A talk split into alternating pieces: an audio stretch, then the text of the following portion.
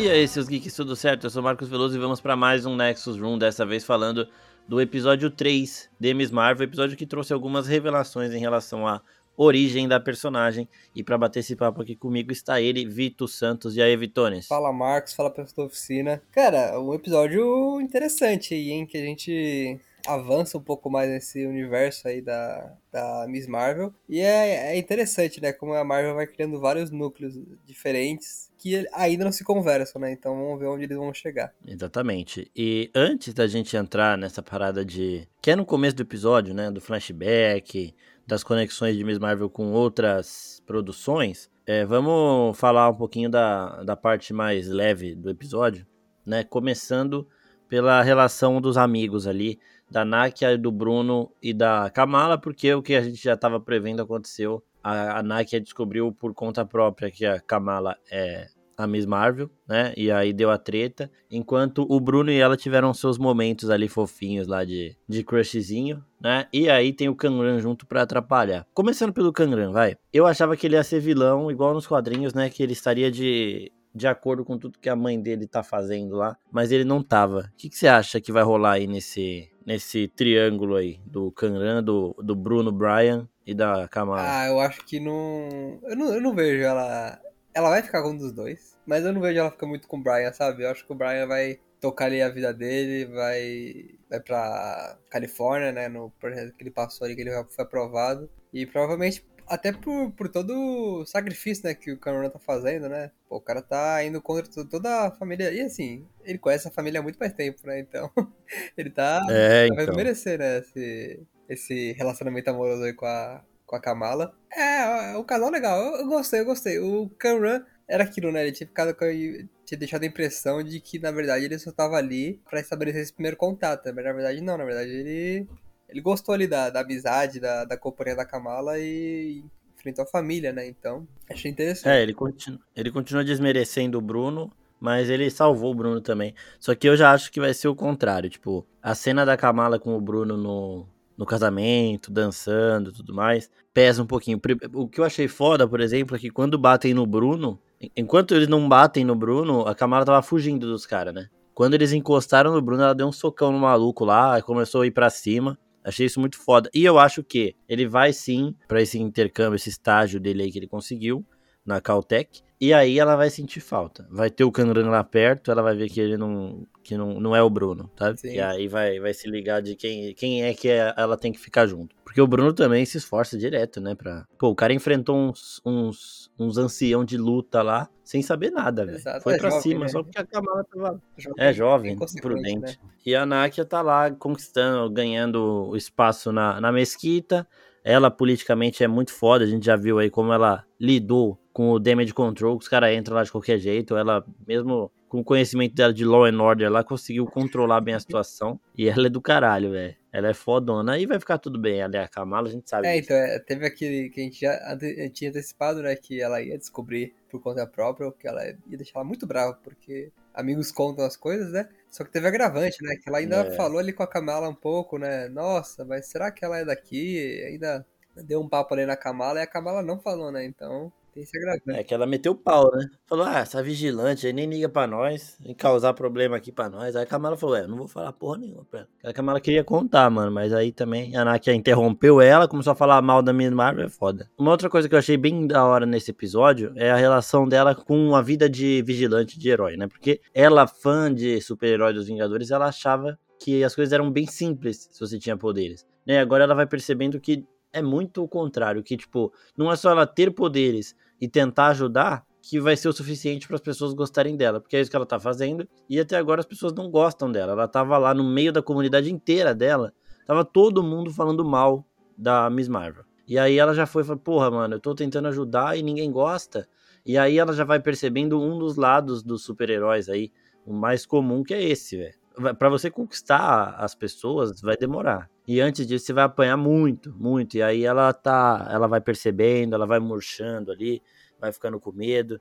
Ela toma conselho com a mãe dela, ela toma conselho lá com o, o líder da mesquita, lá que agora esqueci o nome. Mas ela vai entendendo e as pessoas vão ajudando ela meio que sem saber, né? Porque ele fala para ela: não adianta você ser boa, é, você tem que fazer o bem, né, para as pessoas entenderem mais ou menos o que funciona. E, e aí ela tava lá, não, mas será que não sei o que? Aí ele fala, ele dá o exemplo, o melhor exemplo possível. O menininho que caiu lá não tá achando ruim a, a Miss Marvel tá por aqui, não. E aquele negócio de novo que eu falei no episódio passado, ela fala aqui, né? Eu achei que seria bom ter alguém, alguém que olhe por nós. É aquilo que eu falei de ela ser um amigão da vizinhança maior do que o Peter Parker é. Porque a vizinhança dela, que é a comunidade paquistanesa ali de New Jersey, é uma vizinhança que não teria ninguém para ajudar se não fosse a Kamala. O Homem-Aranha, ele tá em Nova York e tudo mais.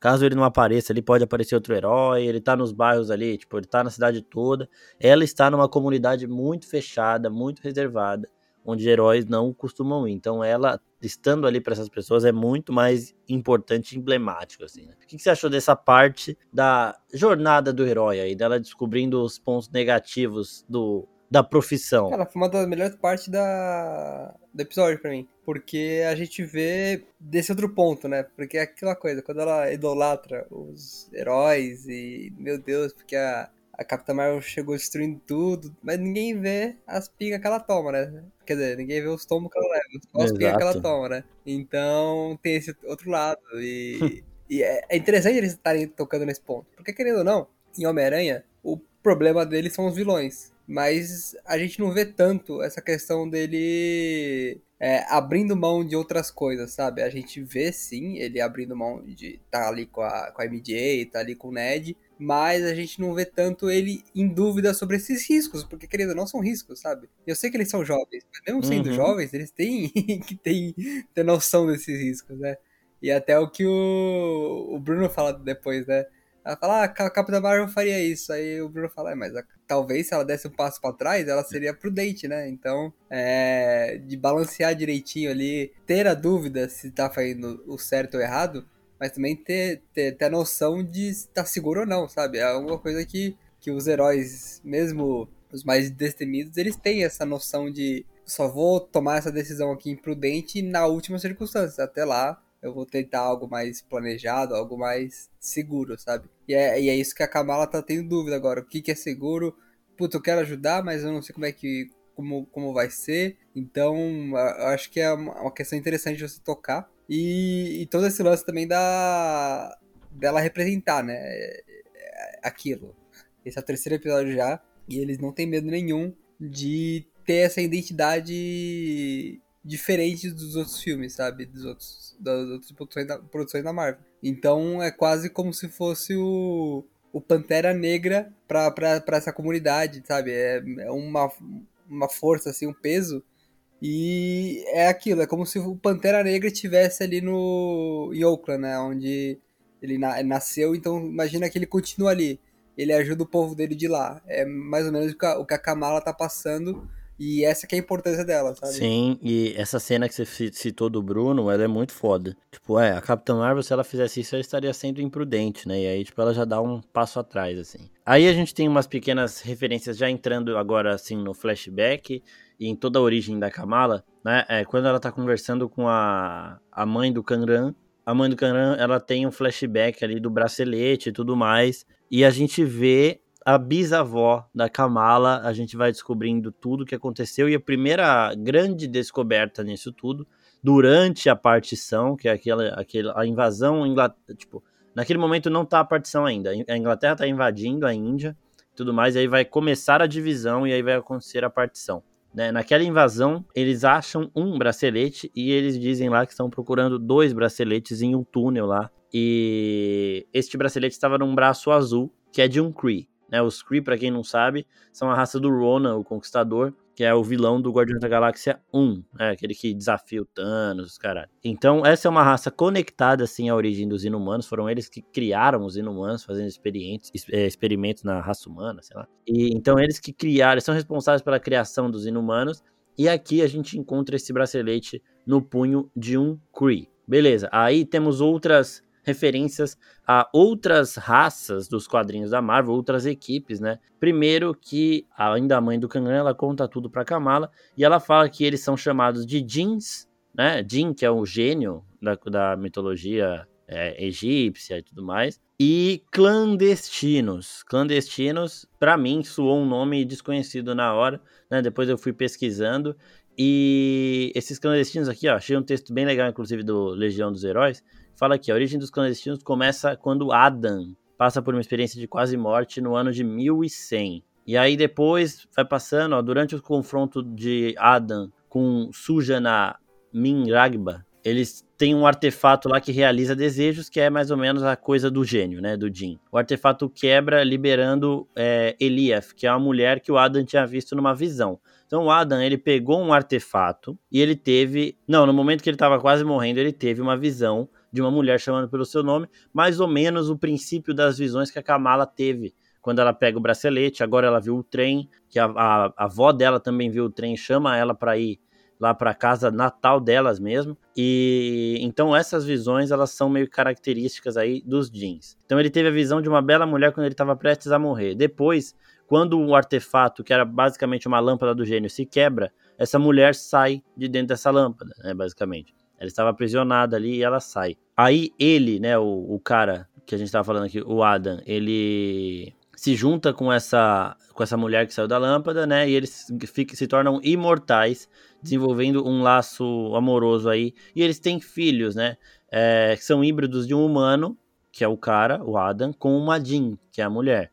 E, eles, e esses filhos se nomeiam os clandestinos os poderes dele não foram deles, né, não foram bem desenvolvidos nos quadrinhos. Então, ela é uma equipe muito rasa, digamos assim. Um humano encontrou um gênio da lâmpada, basicamente, eles se apaixonaram, porque esse gênio já tinha salvado esse humano num momento de quase morte. E aí eles ficaram juntos, tiveram filhos, esses filhos nascem com poderes que a gente não conhece muito bem, e eles são nomeados de clã destino, né? Destiny, destino, clandestino por conta disso só que os poderes deles não são muito bem trabalhados, eles não são personagens muito conhecidos das HQs, e então fica meio nebuloso. Será que a Marvel vai por esse caminho mesmo de clandestino? O que, que você acha, Vitor? Ah, eu acho que sim, viu? Eu acho que.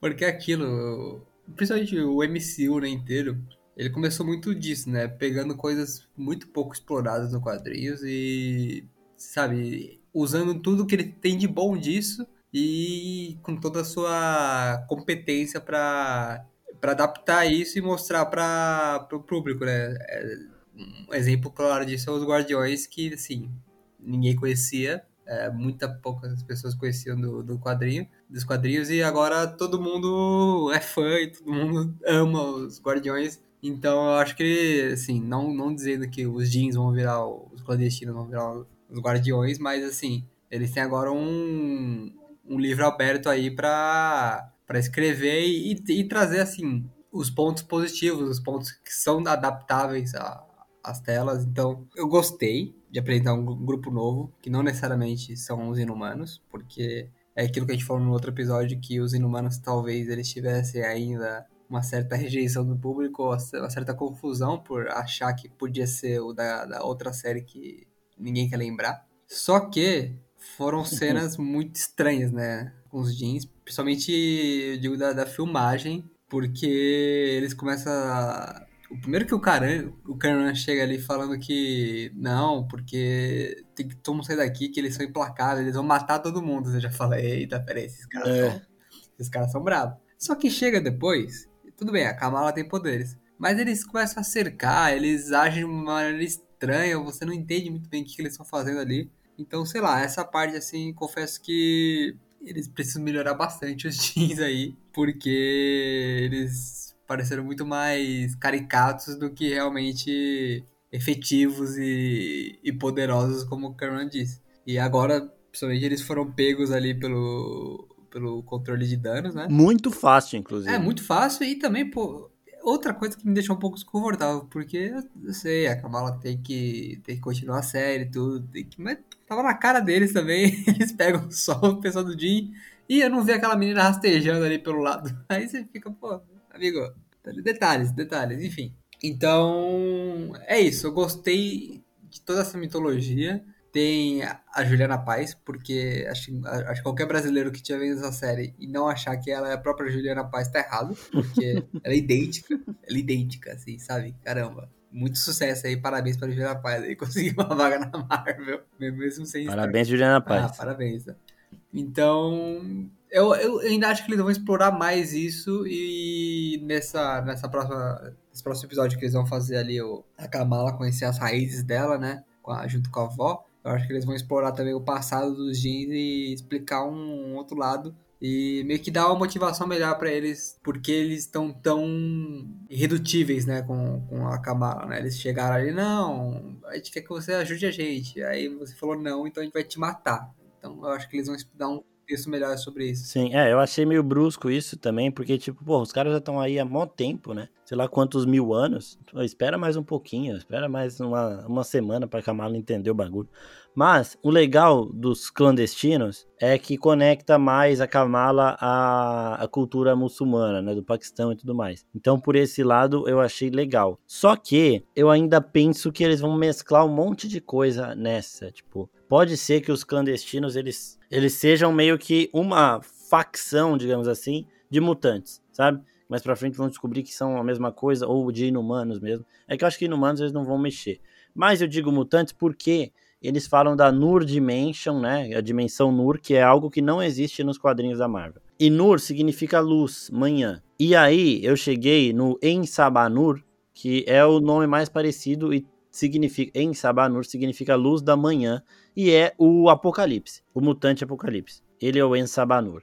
Então, eu acredito que os poderes deles, essa dimensão, pode ter, pode vir tudo do Apocalipse, né? Porque o Apocalipse ele existe também há muito tempo, ele também é imortal, ele não envelhece, ou ele tem uma longevidade maior e tudo mais. Então, sei lá, pode ter alguma conexão com ele, né? Aí o Bruno fala que o Dr. Eric Selvig que investigava, fez algum estudo sobre a dimensão Nur aí, então a gente pode ver mais no futuro, e aí tem as possibilidades, então pode mesclar a Kamala, os clandestinos, com os inumanos, por conta do Kree, do braço Kree ali, então pelo menos eles deixam isso conectado, né? A, a, a ligação da Kamala com os Kree continua, porque eles criaram os inumanos, eles têm relação com os inumanos, e aí eles têm uma relação com a Kamala porque um Kree estava usando o bracelete. Também tem essa parada do Ensabanur aí, que é o Apocalipse, então eu acho que ele pode ter uma relação com essa Nur Dimension aí. O Nur do Ensabanur é N-R-N-U-R, e o Nur da dimensão é N-O-O-R eu acho que são formas diferentes, já que a palavra tem o mesmo significado que é manhã. E aí também tem uma relação que é muito mais nítida aqui para mim, que é com os Dez Anéis. Você pegou essa daí ou não? Não peguei. Eu vi você falando lá no, no vídeo da oficina. Só que eu, eu não peguei. Confesso que vem da série assim, eu fiquei. Cadê? Primeiro, o, quando eles estão escavando lá, tem o símbolo dos Dez Anéis, mas não é isso. O que me pega mais na, nas relações são que os, os anéis eles foram transformados em braceletes. Começa por aí. Então, o bracelete da Kamala e os braceletes do Shang-Chi, eles tem uma conexão forte, até pela forma que quando o bracelete da Kamala se energiza, é igualzinho a, a, o momento de energização dos braceletes dos Dez Anéis. É quase certo? como o conceito fosse o mesmo, né? É, como se o conceito, a criação, a origem fosse a mesma. A gente sabe que o da Kamala tem mais um aí, porque eles falam que procuravam dois, então teoricamente tão, são 12 desses artefatos. Tem os Dez Anéis e os dois braceletes da Kamala. É, uma outra coisa, quando, na cena pós-créditos de Shang-Chi, essa para mim é a parte mais interessante. Na cena pós-crédito de Shang-Chi, o Wong chama a Capitã Marvel e chama o Bruce Banner para perguntar se eles sabiam da origem dos anéis. E aí eles não faziam ideia da origem dos anéis. A Capitã Marvel, então, nisso ela já conhece esses artefatos, ela já, já tem conhecimento certo disso aí. Mas eles não sabem de onde vem. E aí eles falam que os anéis mandaram um sinal quando o Shang-Chi usou, né? O Wong fala, a partir de quando você usou os anéis, eles mandaram um sinal, um chamado. Aí o, o Shang-Chi pergunta: chamado para onde? E eles não sabem responder. Né? Ninguém sabe responder. Vida que segue. A Kamala, no momento em que ela usou o bracelete, a mãe do Kangran recebeu um chamado, que foi o que a Kamala viu na visão. Então, para mim, os sinais que os Dez Anéis mandaram foram para a dimensão Nur que ninguém conhece, ninguém sabe o que é, então ninguém tem uma noção de, dos perigos que essa dimensão Nura abriga. Eu acho que é isso mesmo. Os Dez Anéis e os braceletes da Kamala têm conexão com os jeans, com essa Nur Dimension aí, e aí a gente vai saber mais disso muito em breve. Eu acho que até na série da Miss Marvel eles podem falar mais desses Dez Anéis, porque a conexão ela é clara e evidente, não tem, não tem muito segredo não. É, agora, com essa mini explicaçãozinha, o que, que você acha, Vitor? Cara, é, eu acho que as coisas elas começam, né, aos poucos. principalmente nessa quarta fase da Marvel, a se ligar um pouco mais, sabe? Uhum. É, pode não ser tão evi- evidente ali de falar, nossa, apareceu ali os Dez Anéis no cantinho ali da cena e a gente viu.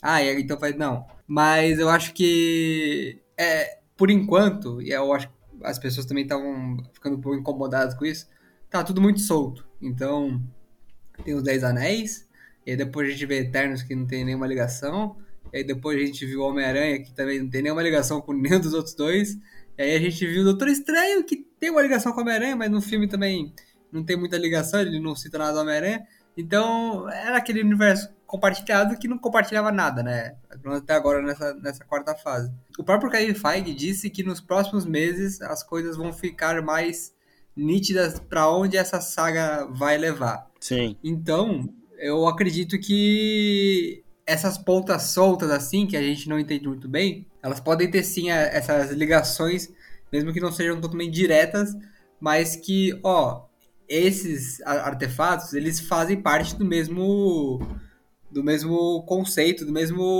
universo ali, da mesma dimensão que seja, sabe?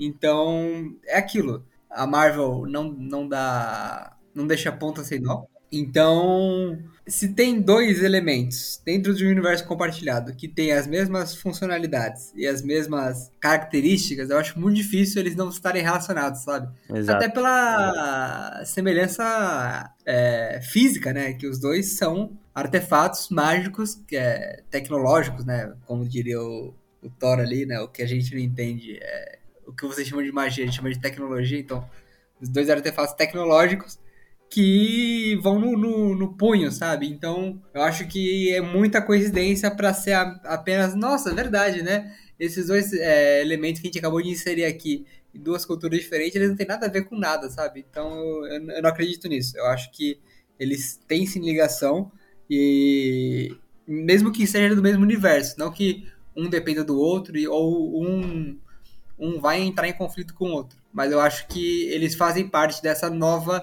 coisa que a Marvel tá apresentando pra gente. Eu concordo e eu tô muito ansioso agora pra conhecer mais, porque é aquele negócio que a gente já tinha falado da personagem da Layla lá em Cavaleiro da Lua. É um conceito praticamente novo, ela é um personagem praticamente novo, tirado do zero com pequenas inspirações no nome só. Então a Marvel pode caminhar pra onde quiser. No caso da dimensão Nur, é a mesma coisa. Os clandestinos são uma equipe muito de pouca relevância nos quadrinhos da Marvel, eles não foram explorados. Então a Marvel pode explorar aqui do jeito que quiser. A dimensão Nura, ela nem sequer existe nos quadrinhos da Marvel. E ela pode ter uma relação aqui com os mutantes, com o Ensabanur mesmo.